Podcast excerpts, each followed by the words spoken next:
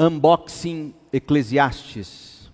Hoje nós ainda ah, trataremos do livro em termos introdutórios.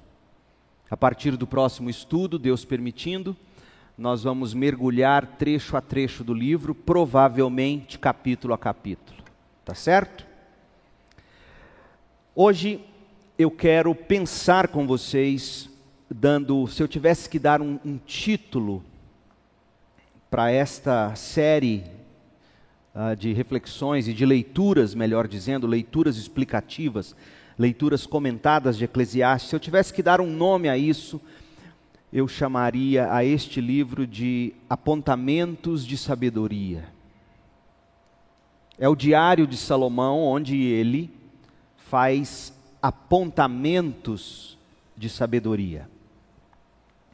Era uma vez um homem que teve o tempo, o dinheiro e a energia para embarcar numa viagem em busca de sentido.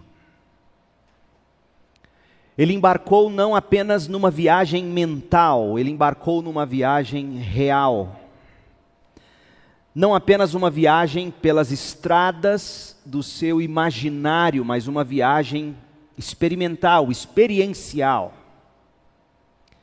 Porque ele era livre para ir, ele era livre para vir e ninguém era capaz de impedi-lo. Este peregrino não se privou de coisa alguma. E felizmente, esse homem, nesta jornada, escreveu um diário detalhado daquela jornada e agora está aqui disponível para todos que desejam ler. Esse peregrino, como vimos, se chamava Salomão. Seu diário de vida ou seus apontamentos de sabedoria é o livro de Eclesiastes.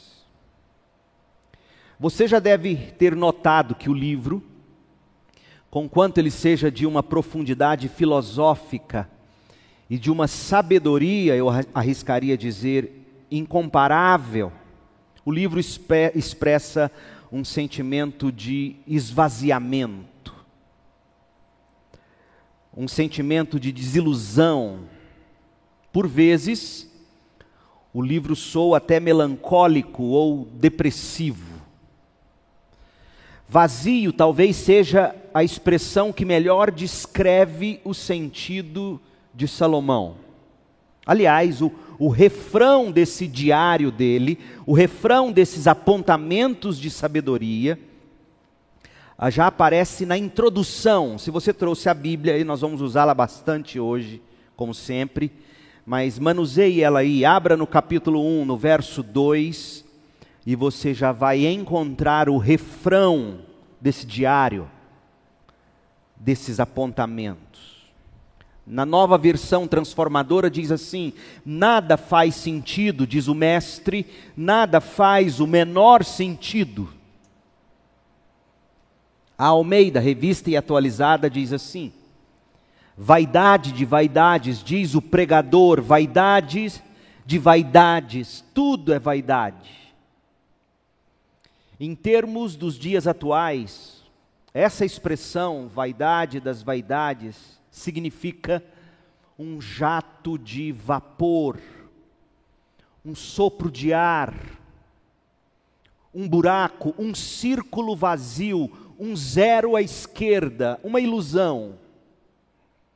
A expressão hebraica, que foi traduzida na NVT por nada faz sentido, e na Almeida Revista Atualizada como Vaidade das Vaidades, se fôssemos traduzi-la ao pé da letra, você já deve ter tido essa experiência, apesar de não morarmos na Europa. Você já saiu nas manhãs frias de Goiânia, na era pré-dinossauros. E aí no frio, você uh, sopra, uh, e o que, que você enxerga? Aquele vaporzinho branco do calor da sua boca no frio do ar, da atmosfera, não é? E o que, que acontece com esse vapor que sai da boca da gente? Num instante ele se dissipa. Portanto, vaidade das vaidades significa isso. E, e, a tradução é esta: nada faz sentido. Na verdade, ao meu entender, a melhor tradução seria uma ilusão. Ilusão das ilusões, tudo é uma ilusão. É nesses termos, portanto, que Salomão descreve como ele se sentiu ao longo dessa peregrinação. Nada satisfazia Salomão. Havia sempre uma ausência, havia sempre um vácuo, como resultado de tudo que ele observou, de tudo que ele estudou, de tudo que ele descobriu, do tanto que ele produziu, internalizou, concluiu naquela sua busca por significado e satisfação pessoal. Ele chegou à seguinte conclusão: ilusão, um vapor que se dissipa. Por quê? Porque ele chega a essa conclusão? Por que, que a vida tinha se tornado tão sem sentido para ele? Por que, que o sentimento de se estar correndo numa esteira e de nunca sair do lugar ocupou o coração de Salomão? Você já se viu numa esteira ergométrica? Você corre, corre, corre, corre, corre, anda tantos quilômetros, mas na verdade você nunca saiu do lugar. Porque aquele homem abundante de recursos, tão cheio de dinheiro, de sabedoria, de poder, com tanto tempo disponível para fazer o que ele sentisse vontade de fazer, por que, que ele não conseguiu se agarrar a alguma coisa que pudesse lhe dar propósito ou prazer? Esta é a pergunta que a gente tem que fazer quando a gente lê e relê esse livro. Peraí, Salomão, tanto dinheiro, tanta sabedoria, tantos recursos, posição social, ocupação de destaque, pedigree familiar, tempo disponível, mulheres, quantas mulheres, quantos prazeres, quer dizer, por que, que a vida é um vapor, uma ilusão? E a resposta pode ser encontrada nas palavras do próprio Salomão, no capítulo 1, não vou me deter muito a isto hoje, porque quando mergulharmos no capítulo 1, nós vamos falar mais sobre isso, mas no capítulo 1, ele deixa claro para nós que aquela era uma vida vivida da perspectiva abaixo do sol. Vida sem sentido debaixo do sol, ou seja, era uma busca de sentido na perspectiva puramente horizontal, do ponto de vista estritamente humano. O que a gente descobre, portanto, é que não buscar segurança, não buscar sentido, não buscar, em última instância, prazer acima do sol, vai fazer a vida parecer monótona, deprimente, irremediavelmente sem sentido. Até porque, apesar da extensão que Salomão percorreu para buscar a felicidade, enquanto ele viveu apenas da perspectiva debaixo do sol, nada, absolutamente coisa nenhuma foi capaz de satisfazê-lo, e isso nunca aconteceria.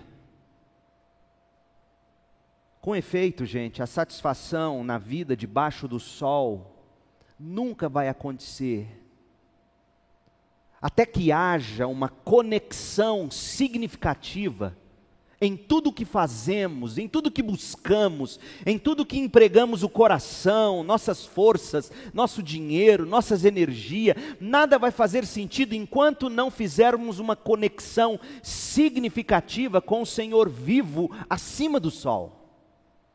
Mas mesmo assim, nós, como Salomão demonstra com o próprio exemplo da vida dele, mesmo assim nós continuamos tentando encontrar sentido na vida debaixo do sol. Apenas para terminar num beco sem saída, chamado vazio, vaidade, vida sem sentido, ilusão. Gente, pense num livro relevante. Eclesiastes tem o mundo contemporâneo entrelaçado na trama do papel de cada, de cada uma das páginas.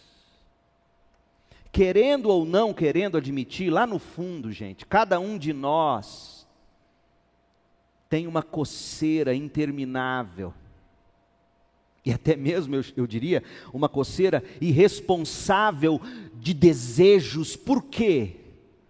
Por aventura, por novidades, experiências uma coceira por risadas, por delícias, uma coceira por novos prazeres. É tanto que prazos determinados para nós são horríveis.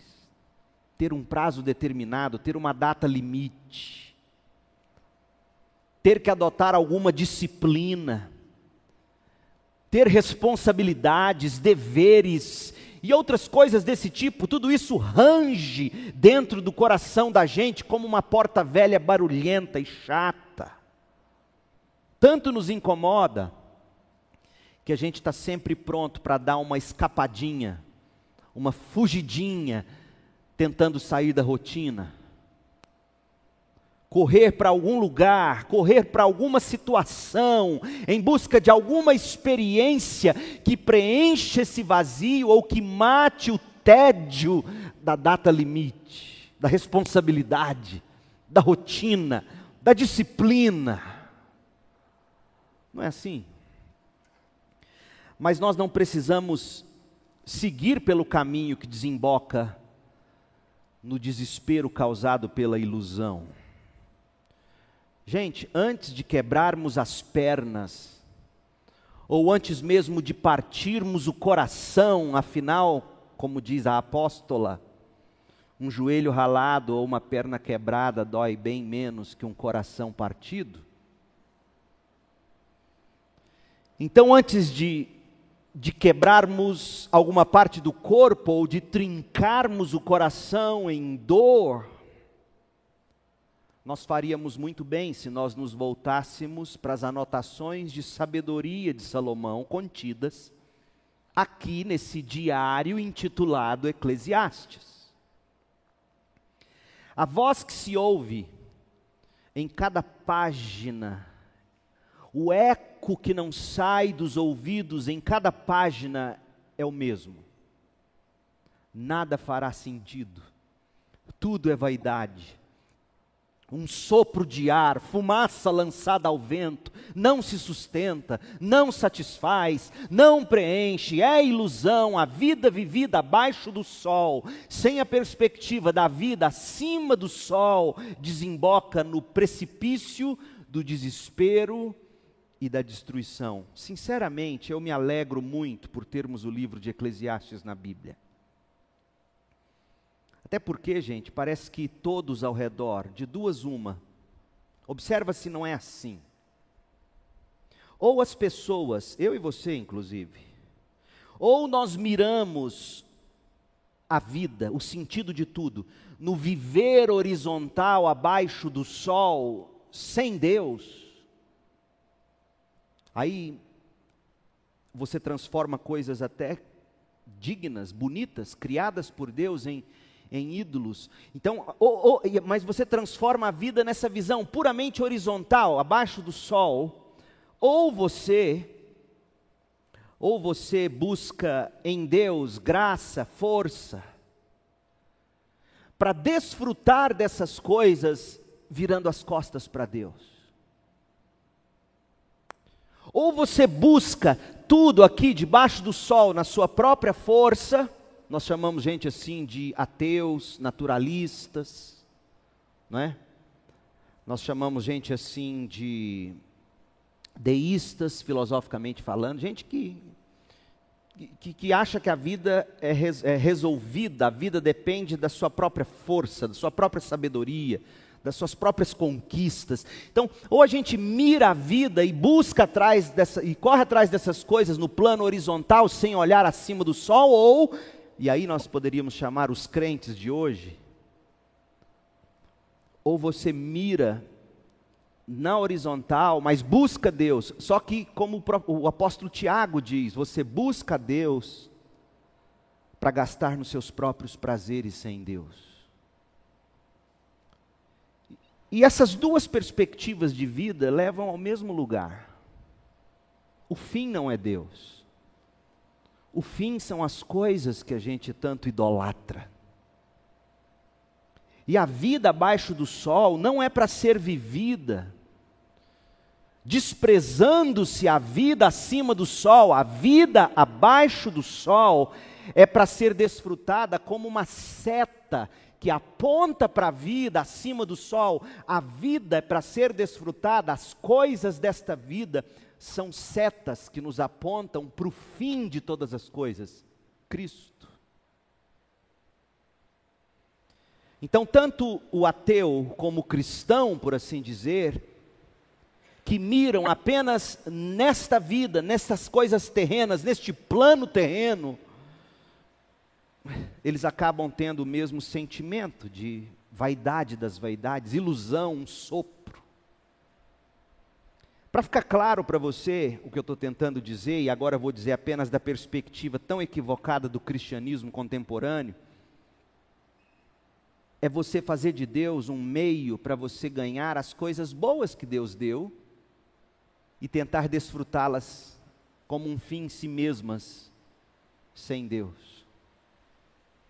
E aí você busca Deus porque você quer um casamento feliz, você busca Deus porque quer saúde, você busca Deus porque quer cura, você busca Deus porque quer prosperar financeiramente, você quer carreira, você quer galgar espaços, e, e veja, eu não estou falando de nada ruim essencialmente, ou a priori. Mas lá no fundo você acha que a realização vai acontecer no momento em que você casar, por exemplo, tiver o filho, conquistar o primeiro emprego, receber o diploma, passar no concurso, aí você pensa, pronto. Só que você chega lá e descobre, não, não encheu. E aí você mira noutra coisa. E aí você chega lá e você descobre, não, não é isso. E é isso que Salomão vai mostrar para nós, página após página, trecho após trecho. Ele vai dizer o seguinte: olha, eu busquei nas coisas dessa vida, eu fiz das coisas dessa vida, coisas inclusive boas, eu fiz dessas coisas um fim nelas mesmas. E sabe o que eu descobri? É ilusão, é um sopro no vento. Então, o que eu quero fazer com você agora, e eu espero que você esteja com a Bíblia, já que o projeto é unboxing, é desembrulhando a Bíblia, eu quero fazer com você uma análise geral do livro para ajudar você a ler o livro por conta própria. Então, é inadmissível que você tenha vindo para um unboxing da Bíblia sem papel e caneta. Vergonha para você se isso aconteceu. Porque você deveria estar com a sua Bíblia preferida de estudos, um papel, uma caneta, um caderno, tomando notas, porque o que eu quero fazer agora é dar para você uma. Eu quero convidar você a entrar num balão, um balão mágico. Vocês não são desse tempo? O balão mágico, quem é desse tempo? Só eu e a minha mulher. Então, aí nós vamos sobrevoar, nós vamos subir nesse balão e nós vamos sobrevoar o livro de Eclesiastes. Porque a melhor maneira de entendermos um livro da Bíblia, ou qualquer livro, por assim dizer, é você ter uma ideia geral dele, com tudo que a gente já ouviu aqui, tendo esse pano de fundo, e aí a gente sobrevoa, enxerga essa floresta toda, e uma vez essa floresta enxergada, a gente desce do balão semana que vem, se Deus deixar, e a gente começa a entrar na floresta, livro a livro. Tá? É assim que tem que ser. E a nossa investigação vai revelar o quanto Salomão deu duro na tentativa de nos apresentar o que nós chamamos no último estudo de a chave da vida a chave da vida de uma maneira que pudesse transformar a existência em algo cheio de sentido, cheio de satisfação. Eclesiastes é confessamente um livro difícil de sintetizar, várias abordagens, várias alternativas são, são nos dadas em termos de divisão do livro. Então eu quero utilizar a seguinte: o livro, ao meu ver, ele é dividido em três grandes partes. Até o capítulo capítulo 1 até o verso 11 é a primeira parte, do 1 ao 11, capítulo 1, do verso 1 ao 11. E o que nós temos nesse pequeno trecho, que eu chamo de uma parte em si, nós temos a premissa de Salomão, a premissa dele. O que é uma premissa? Nós temos. O que é uma premissa? Alguém defina? Um ponto de partida, um pressuposto. Uma tese que ele pretende defender. A premissa de Salomão, qual é a premissa? Tudo é vaidade, tudo é ilusão, tudo é um vapor um sopro. Capítulo 1, de 1 a 11. Capítulo 1, a partir do verso 12 até o fim do capítulo 6, é a segunda parte do livro. E se você enxergar isso, você vai ler o livro e você vai conseguir, você vai descobrir, uau, eu estou conseguindo por mim mesmo entender esse livro. E esse é meu papel. Se o pregador não ensinar você a ler o texto que ele está explicando, muda de pregador, sinceramente. O pregador não tem que vir aqui e trazer, uau, que coisa, nunca tinha visto isso antes, é, porque se você começar a dizer isso, é até perigoso esse pregador. Como assim, pastor? Porque não é possível que ao longo da história da igreja ninguém nunca antes tenha mostrado isso do texto. Então pode ser heresia. Então, o bom pregador é aquele que quebra o texto, desembrulha o texto, e ajuda você a sentar e ler o texto. Agora faz sentido. O texto. Então, a premissa de Salomão, capítulo 1, de 1 a 11. Segundo, tendo feito a premissa, ele apresenta a prova. É a defesa da tese. A segunda parte. Qual tese? Tudo é vaidade. A prova de Salomão, capítulo 1, verso 12, até o verso 12 do capítulo 6 a premissa, a prova e a última parte, a pregação de Salomão, a aplicação dele. Ele é um pregador, ele é um mestre, ele é um pastor mestre. Ele está pregando para a congregação de Israel. E aí ele vai fazer a aplicação de tudo que ele provou a partir da sua premissa. É brilhante capítulo 7, verso 1 até o final do livro. E na pregação de Salomão, ele vai dar conselhos para viver quando tudo é sem sentido e tudo é vaidade. Tá certo? Essa é a divisão geral. Vamos fechar um pouquinho a lente agora. Dentro da primeira grande divisão, dentro da premissa de Salomão, capítulo 1, de 1 a 11. O que, que ele faz? Salomão se apresenta no verso 1 do capítulo 1. E após a introdução que ele faz de si mesmo, ele declara o tema: nada faz sentido, diz o mestre, nada faz o menor sentido. Ele está dizendo que a vida debaixo do sol parece ser fútil, sem sentido, e aí os versos 3 a 11 do capítulo 1 vão dar ilustrações do tema. Ele apresenta ciclos intermináveis ciclos intermináveis que são aparentemente sem sentido, ciclos estes que ele retira de onde? Ele retira da natureza, ele retira da história.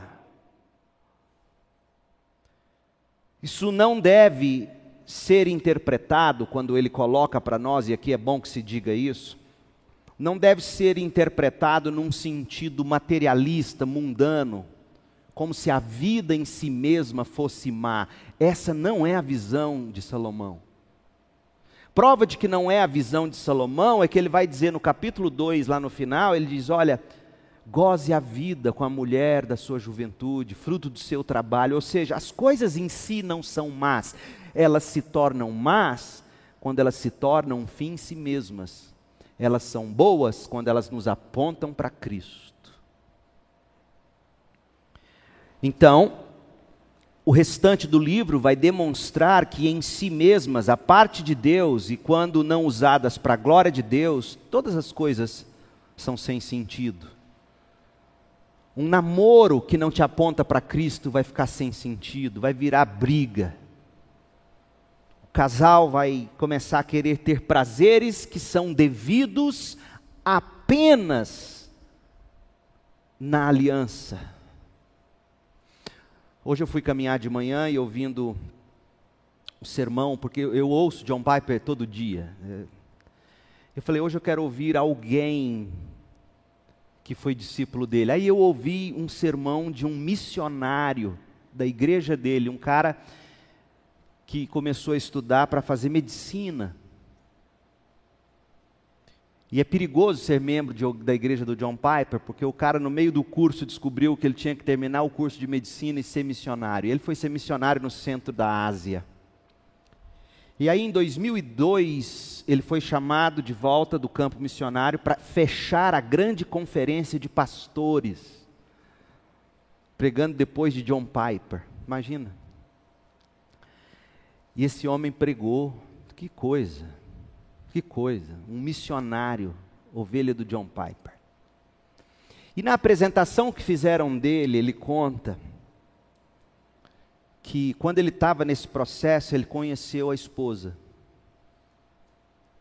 A menina que se tornou a namorada dele. E eles fizeram um pacto. Não estou dizendo que é regra, não estou dizendo que é lei, mas eu quero que vocês entendam a, seriedade disso. O pacto era: nós não vamos nos beijar até o dia do casamento. Nosso primeiro beijo será um selinho quando John Piper disser: o noivo pode beijar a noiva. Já pensou que gracinha, que fofucho? Quando então lá no altar os dois estão e o John Piper diz: o noivo pode beijar a noiva, eles deram o selinho. O John Piper começou a bater palma que eu quero dizer com isso? O que eles buscaram no namoro, o que eles buscaram no casamento e devem estar ainda hoje, se estiverem vivos, buscando no campo missionário, é fazer uso de todas as coisas, inclusive a beleza do beijo de um namoro, algo que te aponte para Cristo, e não apenas para o seu prazer, que é belo, que não é satânico necessariamente falando, mas que vai ser fútil, ilusão, correr atrás do vento, se não te apontar para o prazer que é Jesus. E aí você começa o namoro, aí o namoro começa a ficar sem graça, porque a vida não vai ter graça se não for em Cristo, ou para Cristo, ou fruto de Cristo. Aí começa a ficar sem graça, aí você fala: não, o beijo só não está legal, vamos transar. A gente se ama. Vamos transar? Vamos fazer amor? A gente se ama, vamos, vamos tentar esquentar esse negócio, até porque se não der certo agora, quem garante que vai dar depois que casar? E veja, em vez de parar e refletir que a vida está sem graça, o namoro está sem graça, não é porque não tem sexo, é porque Cristo ainda não é a graça. E aí começa a transar. Aí o namoro, aí vem ciúme, aí vem briga, insegurança. E aí eles começam a tentar encontrar alguma coisa para falar, não, vamos fazer o seguinte, vamos casar então, vamos ver, vamos casar e quem sabe casando a gente resolve esse negócio. Aí casa. E nisso, o menino já está na pornografia há muito tempo. E 30% no mínimo de vocês, mulheres, já estão na pornografia também. Dados estatísticos comprovados. O que, que isso nos revela? Que eu e você não vamos encontrar contentamento e satisfação plena, mesmo nas coisas boas criadas por Deus, se essas coisas forem fim em si mesmas. Então, lá no início, no início da juventude, da puberdade, da adolescência, muitos de vocês aqui, lá no início, quando a vida começou a ficar sem graça, e ela começa a ficar sem graça muito cedo. em vez de você buscar novas maneiras de êxtases, e de diversão, e de baladas, e de relacionamentos, transa, droga, você tem que se aplicar a Cristo, porque Ele é que vai alegrar seu coração. E é isso que Salomão está mostrando. Então veja, Salomão não é um homem que está dizendo as coisas dessa vida não presta, vamos embora para o céu logo. Não. Ele está dizendo: não use as coisas desta vida com fim em si mesmas. Você vai chegar no fim da vida e vai se sentir assim, ó, corri atrás do vento. Essa é a premissa dele. Aí ele vai apresentar a prova, capítulo 1, a partir do verso 12, a prova de Salomão, prova de que tudo é sem sentido, tudo é vaidade. Salomão em Eclesiastes, a partir do verso 12 até o verso 18 do capítulo 1, ele passa a descrever que a busca incansável por significado, por satisfação, essa busca, enquanto ele explorava todos os seus vastos, vastos recursos pessoais, esse homem tinha dinheiro, esse homem tinha tudo. E aí como é que ele faz? Ele fala: Não, já sei, não vou buscar como, como os grandes filósofos sempre fizeram e bem antes de dos filósofos gregos, Salomão provavelmente já tinha se dado conta de alguma forma e dito assim: não, eu não vou buscar a graça da vida nas coisas carnais, materiais, eu vou buscar na sabedoria. Tanto que a primeira coisa a que ele se aplica, capítulo 1, de 12 a 18, ele vai buscar na sabedoria. E aí ele descobre no verso 18 do capítulo 1 que quanto maior a sabedoria, maior a aflição, quanto maior o conhecimento, maior a tristeza. E eu fiquei pensando, será que Salomão acreditou em algum momento que a ignorância é uma benção? Parece que chegou num ponto que ele pensou, você sabe de uma coisa? A ignorância é uma benção. Aí no capítulo 2, não estou dizendo que ele achava isso, viu gente? O que eu estou dizendo é que quando você busca sabedoria como um fim em si mesma, para dizer que é sábio, para dizer o seguinte: olha, esse ano eu li 55 livros, um por semana, de 300 páginas cada. E primeiro eu vou dizer mentira. E se leu, não prestou, porque leitura dinâmica, por exemplo, eu estou lendo e traduzindo devocionalmente a glória de Cristo, John Owen, 300 páginas, século XVIII. Ontem eu gastei uma hora e meia para traduzir dois parágrafos. Meditando, traduzindo. A densidade daquilo. E aí você descobre que Salomão está dizendo: se você buscar sabedoria só para poder dizer que é sabido, que sabe de tudo, você vai descobrir que quanto maior a sabedoria, maior a aflição, maior o conhecimento, maior a tristeza. Capítulo 2, de 1 a 11, Salomão passa da sabedoria, fala: "Não, tá bom, chega, não vou ser filósofo agora mais não. Agora eu vou eu vou eu vou virar o coringa, eu vou dar risadas. Prazer e vinho." Capítulo 2, de 1 a 3. Ele virou um boêmio, um Frank Sinatra. Quem você não sabe, né? Rick Martin. Não, qual que é o da época de vocês? É o, o loiro lá, feio, que é crente o Justin Bieber. Ele virou um Justin Bieber. Foi o riso, o prazer, o vinho, capítulo 2, de 1 a 3. Ia na Diablos, dançava igual John Travolta. Tava, eu estou fazendo um curso no YouTube apresentando. Uma hora, num acampamento desses, nós vamos fazer as dancinhas do John Travolta. Eu estou voltando a meus velhos tempos. Então ele, ele, ele começou a buscar o riso, o prazer, o vinho, e depois ele se volta, não, não, não dá, não dá para ser inconsequente. Vou ser um pouquinho mais maduro, adulto.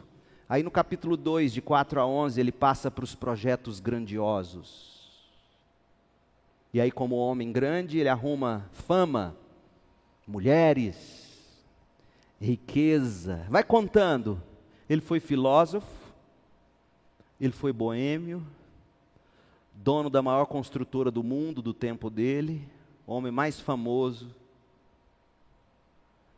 o maior Justin Bieber do tempo dele, o pegador de todas as mulheres, rico, E olha o que ele diz no verso 11, capítulo 2, verso 11. Olha o que ele diz: Não havia nada que valesse a pena debaixo do sol. Deixa eu te dizer uma coisa. Você não precisa seguir esse caminho para chegar a essa mesma conclusão. Pare onde você está.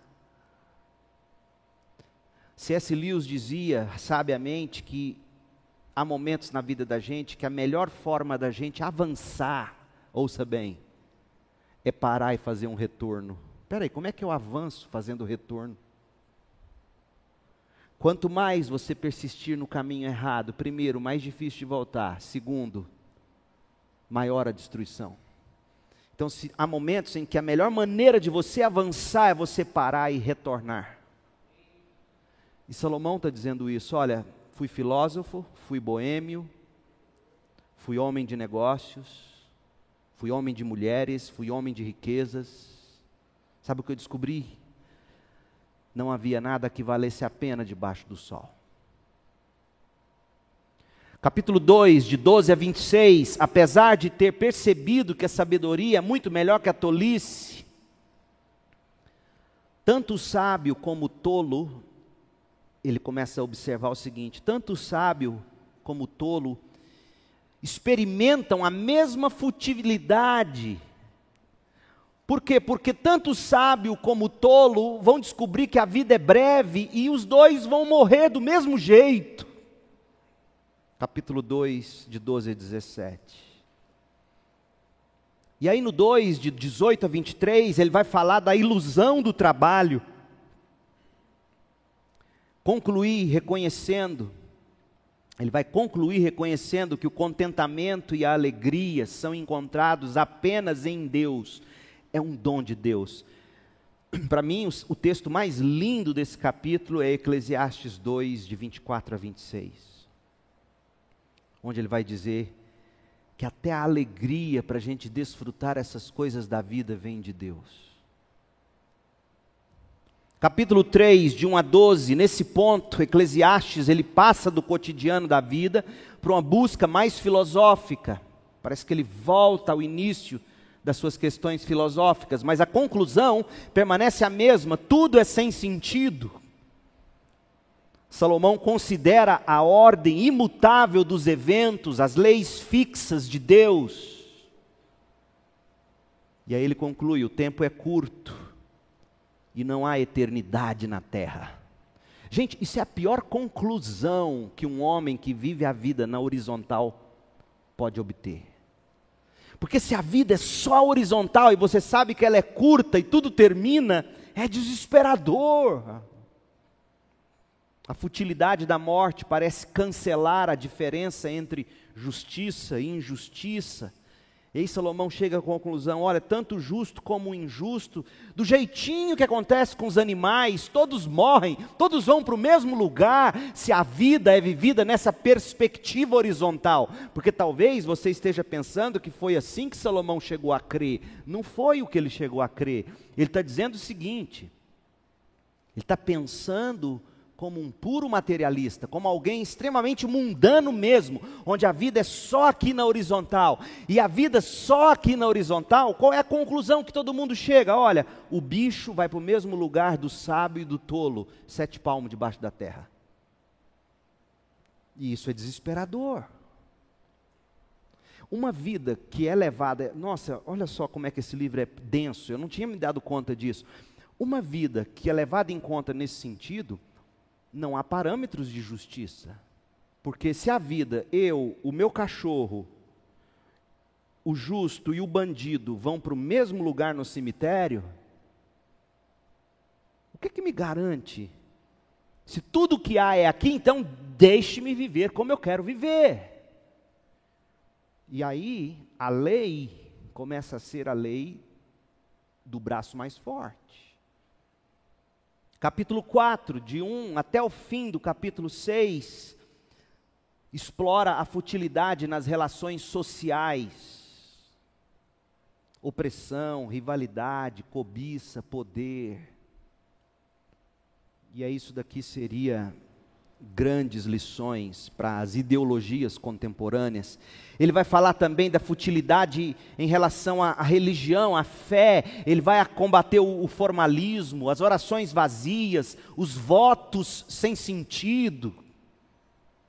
Ele ainda trata, nesse bloco que vai do capítulo 4 ao 6, da imprevisibilidade do futuro, das ofertas do mundo, a inutilidade das riquezas, ele demonstra que todas essas coisas produzem decepção e não satisfação. Por quê? Porque o, o significado final só pode ser encontrado em Deus. É o que ele está dizendo.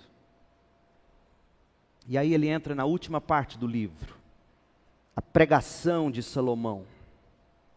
Ele vai aplicar, ele vai pegar agora a sua premissa, que ele desenvolveu nas provas, e aplica Pensa num homem sábio esse aqui. E aí ele vai dar conselhos para viver quando tudo é sem sentido ou vaidade. Capítulo 7, de 1 a 14, ele vai dar um conselho para a vida bem ordenada.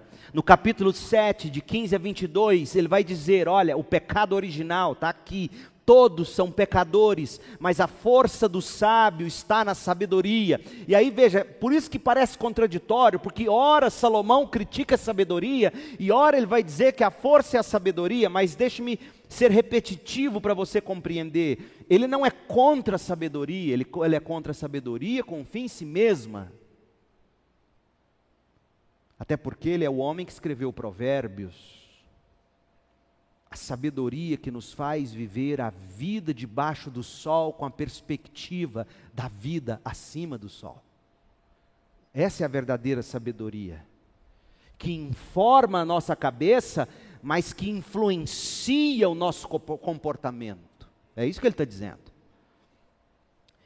E a conclusão da investigação do, ser humano, do, do, do Salomão é que o ser humano é pecador. Olha o que ele diz, vale a pena ler, capítulo 7, versos 28 e 29. Embora tenha procurado repetidamente, ainda não encontrei o que busco. Entre mil homens, somente um é sábio, mas entre as mulheres não achei nenhuma. Machista, misógino. O que, que ele está dizendo? Eu vou deixar isso de tarefa para casa. Não vou dizer o que eu entendo disso aqui. Entre mil homens, somente um é sábio, mas entre as mulheres não achei uma.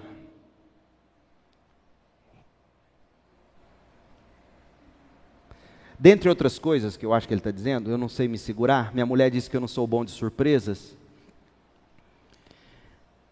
Ele está querendo dizer, talvez, aqui dentre algumas coisas, o primeiro, eu só encontrei um grande amigo na vida. Pode ser essa a interpretação. Mas como ele foi um homem que mesmo tendo tido sua sulamita e tal, sunamita, como ele foi um homem que de fato, quando teve aquelas mil mulheres, ele usou mulheres, ele não viveu com a mulher dele. Aí é como ele está dizendo: olha, na vida, você vai ter no máximo um amigo e nenhuma mulher. Não é que ele cresce nisso. Ele está falando como um bêbado de bar. Quem é bêbado de bar, ou conhece bêbado de bar, sabe o que é isso? O homem que fala: Olha, só tem você de amiga, já bebeu todas, né? Tá, só tem um amigo mulher nenhuma presta. Por quê? Porque ele está mostrando o tipo de visão equivocada. Essa é uma das possíveis interpretações. Não, não, sou eu, ela não é minha, não é original. Eu li diversos comentários sobre isso e um deles que me pareceu. Quando a gente voltar a esse capítulo, nós vamos desembrulhar isso melhor. Mas, ao meu ver, é isso que ele está dizendo. Agora, olha o 29. Foi isto, porém, que eu descobri porque esse porém aqui, ele corrige a ideia do, do que veio anteriormente, está vendo? Por isso que não dá para você dizer que ele está aqui dizendo que homem é melhor que mulher, até porque de mil ele encontrou só um homem. na verdade, ele está falando como quem não tem sentido da vida. Aí ele chega a uma conclusão importante, verso 29 do capítulo 7. Foi isto, porém, que descobri. Deus criou os seres humanos para serem justos, mas eles buscaram todo tipo de maldade, o pecado original. Aí ele está dizendo: esse é o problema do homem. Marcelo, você quer corrigir esse? Depois a gente fala, eu vou abrir para perguntas, anota aí. Aí no capítulo 8, até o verso 8, ele vai falar que o rei deve ser obedecido. Capítulo 8, de 9 a 17, embora fique a impressão de que o perverso sempre leva a melhor, Salomão sabe que diante de Deus a coisa não é bem assim como aparenta. Capítulo 9, de 1 a 10, pensamentos sobre a ordem e a administração do mundo, ele está aplicando. 9, do verso 11 a 10, verso 4, considerações sobre a sabedoria e a insensatez. Capítulo 10, de 5 a 20, as ironias da vida, as comparações entre o sábio e o insensato. Capítulo 11 até o capítulo 12, verso 7, diversas observações práticas e aí ele conclui o livro no capítulo 12, de 8 a 14, dizendo: O ser humano deve temer a Deus e guardar seus mandamentos. E, e eu me antecipo e concluo que, nesse contexto de Eclesiastes, temor é aquilo que, noutra passagem bíblica, no próprio Antigo Testamento, o autor sagrado diz: se não me engano, em Neemias, os que têm prazer em temer o seu nome. É um temor que produz prazer. E aí eu coloco aqui no esboço, não vou ler aqui por causa do tempo, eu quero pular para as aplicações. Eu coloco aqui um esboço detalhado do livro, que depois eu vou salvar isso aqui tudo em PDF, jogo no WhatsApp aí, essa palestra inteira eu vou jogar para vocês. E vocês vão pegar o esboço de Eclesiastes e vocês vão poder fazer uso dele, do jeito que eu coloquei aqui, não sei se vai dar para enxergar, trecho a trecho do livro. E eu quero sugerir que você pegue esse esboço e oriente a sua leitura bíblica de Eclesiastes a partir desse esboço. Então, por exemplo, Vamos aqui na parte 2, a prova de Salomão de que tudo é vaidade. No capítulo 1, verso 12. Prova por experiência de que tudo é vaidade. Primeiro, vaidade de buscar sabedoria. Segundo, vaidade de buscar prazer. Terceiro, e aí os textos bíblicos. Então, com esse roteiro na mão, você vai poder criar seu diário de leitura. Então, deixa eu te dar uma sugestão. Se você não está seguindo nenhum roteiro de leitura da Bíblia até aqui, Faça das suas férias agora, janeiro, dezembro, janeiro, um momento para você ler Eclesiastes com um caderno de anotações do lado, seguindo esse roteiro, tomando suas notas. Faz isso, você vai enriquecer com isso. E aí, quando a gente voltar ano que vem no Eclesiastes, você já vai estar muito mais familiarizado e com as suas notas aí junto com você, na medida em que eu for lendo e desembrulhando com vocês. Então peguem o roteiro. Hoje mesmo eu vou tentar já botar isso aqui em PDF e jogo no grupo. O pessoal do YouTube, eu não sei como é que eu vou fazer depois. Caso queiram, alguém vai ter que me ajudar a criar um link aí para quem quiser da mensagem baixar e ter lá. Certo? Conclusões. Aplicações para a vida. Gente, é bem provável que poucas pessoas tenham observado a vida com o realismo gigante de um Salomão. Mas se a gente for honestos, nós não negaremos a precisão do retrato da vida que ele pinta no livro. As palavras de Salomão até podem ser desconcertantes, mesmo difíceis de serem engolidas ou de serem ouvidas em alguns momentos como a gente acabou de ler. Então, outra coisa importante, em qualquer leitura do texto bíblico, como aquele texto de Eclesiastes 7, 28, que ele fala que achou só um homem e nenhuma mulher justo. Então, antes de falar, ô, oh, misógino, peraí, não, para com isso. É desonestidade literária isso. Leia, o que, que ele quer dizer com isso? Leia, tenta entender o contexto do livro. Né? Então, encare isso aí. Então, pensando um pouco sobre o que a gente já disse na, na primeira parte e hoje,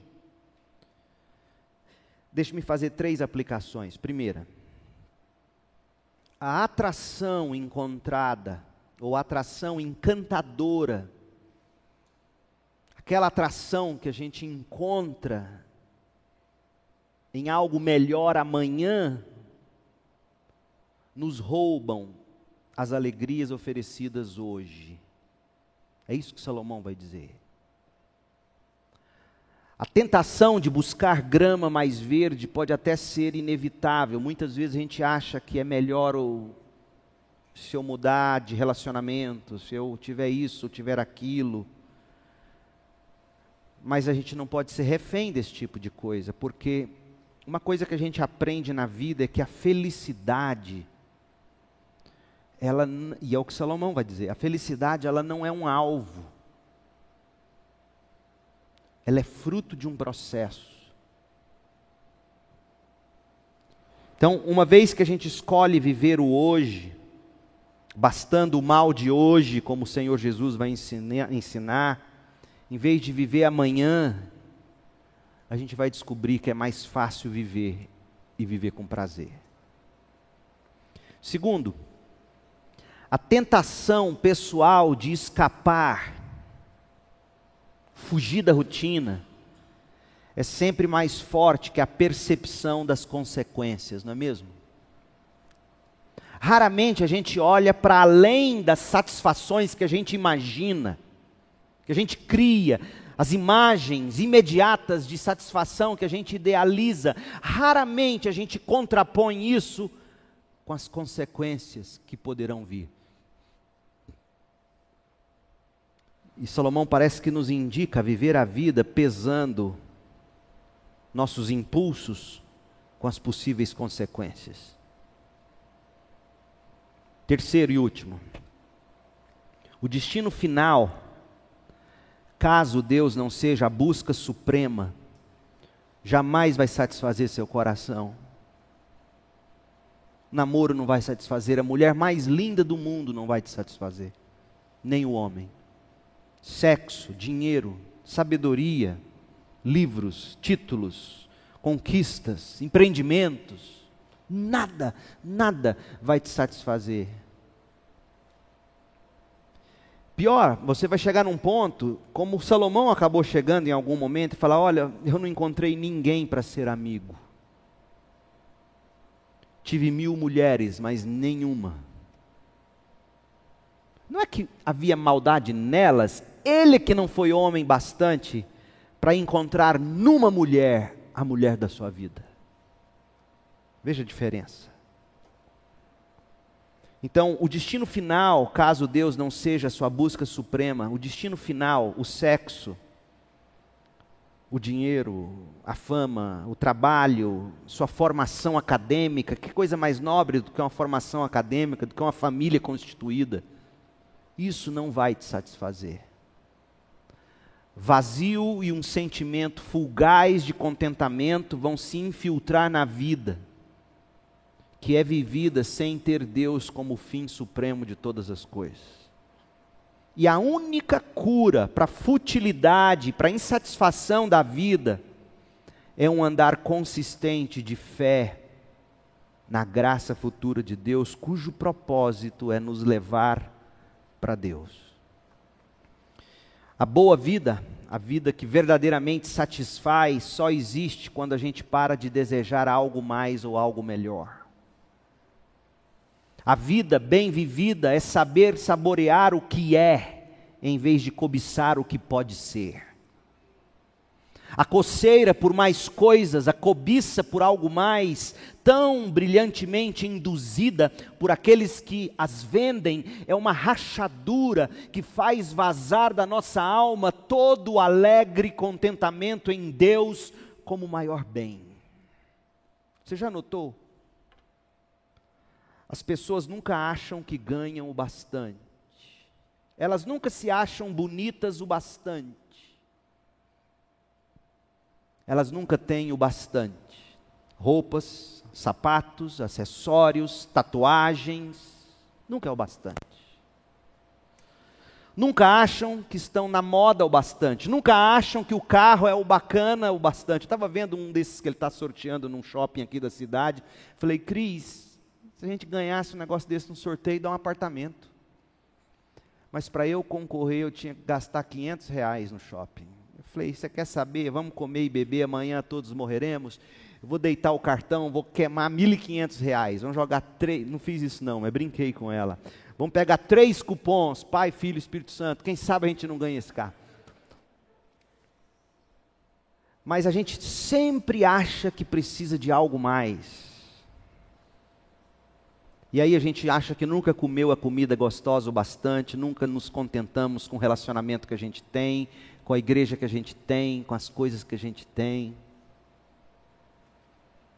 E Salomão, e aqui eu estou caminhando para concluir mesmo, ele conclui que satisfação, gente, sabe como é que começa a satisfação na vida? Sabe quando você está na esteira, andando, aí você põe, aí você põe no máximo, eu estou lá no máximo, e eu correndo no máximo, e o John Piper, The Glory of God, no meu ouvido o tempo inteiro, e eu correndo, correndo, correndo, correndo, aí eu olho, está lá o botão vermelho assim da esteira, você já viu? Ou aquela chavinha que você puxa, aí você vai, ah, não aguento mais, pum, na esteira, Satisfação começa quando a gente aperta o botão vermelho de emergência da esteira, da cobiça e a gente diz: chega, eu já tenho bastante. E o que eu tenho é o bastante para me fazer desfrutar do que de fato é e será o meu prazer supremo em Cristo. Gente, isso aqui é uma colher de chá.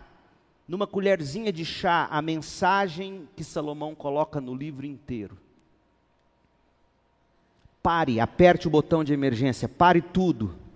Veja o que Deus já te deu, é o bastante para você desfrutar do que você já tem, de uma forma que isso te leve a Cristo. Concluindo um texto bíblico, abra todos aí, Lucas 10, 41 a 42. Lucas 10, 41 a 42. Para mim, esse texto resume a mensagem de Eclesiastes. O Senhor Jesus respondeu: Marta, Marta, que pena eu tenho de ti. Por isso que ele diz: Marta, Marta. Você anda inquieta e se preocupa com muitas coisas. E olha que as muitas coisas aqui eram coisas dignas, era servir Jesus. Mas para nós, talvez Jesus nem diria isso. As muitas coisas que nos preocupam não é servir Jesus. É aquele dispositivo que eu quero comprar e não tem dinheiro, é aquele negócio que eu quero fazer e não consigo. Aí Jesus vem, chega e diz: Arthur, Arthur, baiano, baiano, Luiz César, Luiz César, Élida, Élida, Leandro, Leandro, se anda inquieto e se preocupa com muitas coisas, mas apenas uma é necessária. Uma. De tudo que nos preocupa na vida, tudo. Uma é necessária. Maria escolheu a boa parte e esta não lhe será tirada. Pergunta: o que que Maria tinha escolhido? Os pés de Cristo. Tudo que você corre atrás na vida, tudo. O que mais me dá prazer, depois das coisas boas da vida, do meu casamento, meus filhos, o que mais me dá prazer é subir a esse púlpito e pregar. Mas a qualquer momento pode e outra coisa, o prazer que me dá de ver milhares acessando as mensagens no YouTube, mas isso, isso vai ser tirado a qualquer momento. Jesus está dizendo: vocês andam inquietos, se preocupando com muitas coisas, e só uma é necessária. Faz igual Maria, escolha essa boa parte, Cristo. Se você escolher Cristo, Cristo não lhe será tirado. A, a morte não te tira Cristo. A morte te dá mais de Cristo. Simples assim. Agora, se, te, se, o que te preocupa é a saúde, e quando você perder a saúde? Se o que te preocupa é filhos, é casamento, é, é, é, é um corpo sarado, imagina, corpo bombado. Imagina. O que, que te preocupa? O que, que te faz correr atrás agitado igual Marta? Jesus diz: Isso tudo é tirado. Uma coisa só é necessária. Essa é a boa parte. E ninguém lhe tira. A saber, Cristo. Eclesiastes resume-se nisso. Sabedoria te é tirado, dinheiro te é tirado, mulher te é tirado, homem te é tirado, filhos te são tirados, saúde, a vida te é tirada. Mas Cristo não. Que Deus te abençoe e te ajude a viver assim. A tarefa para casa é essa. Você vai pegar o esboço detalhado do livro, vai comprar um caderninho lá na Calunga, um diário e você vai fazer bonitinho. E eu quero você me marcando dos meus stories, me mostrando o seu trabalho no, no Eclesiastes. Sem comentários, sem Bíblia comentada, você, a Bíblia e o caderninho e o Espírito de Deus fazendo você dizer: Uau! Vamos lá? Uau! Gente, é delicioso. Delicioso. Delicioso.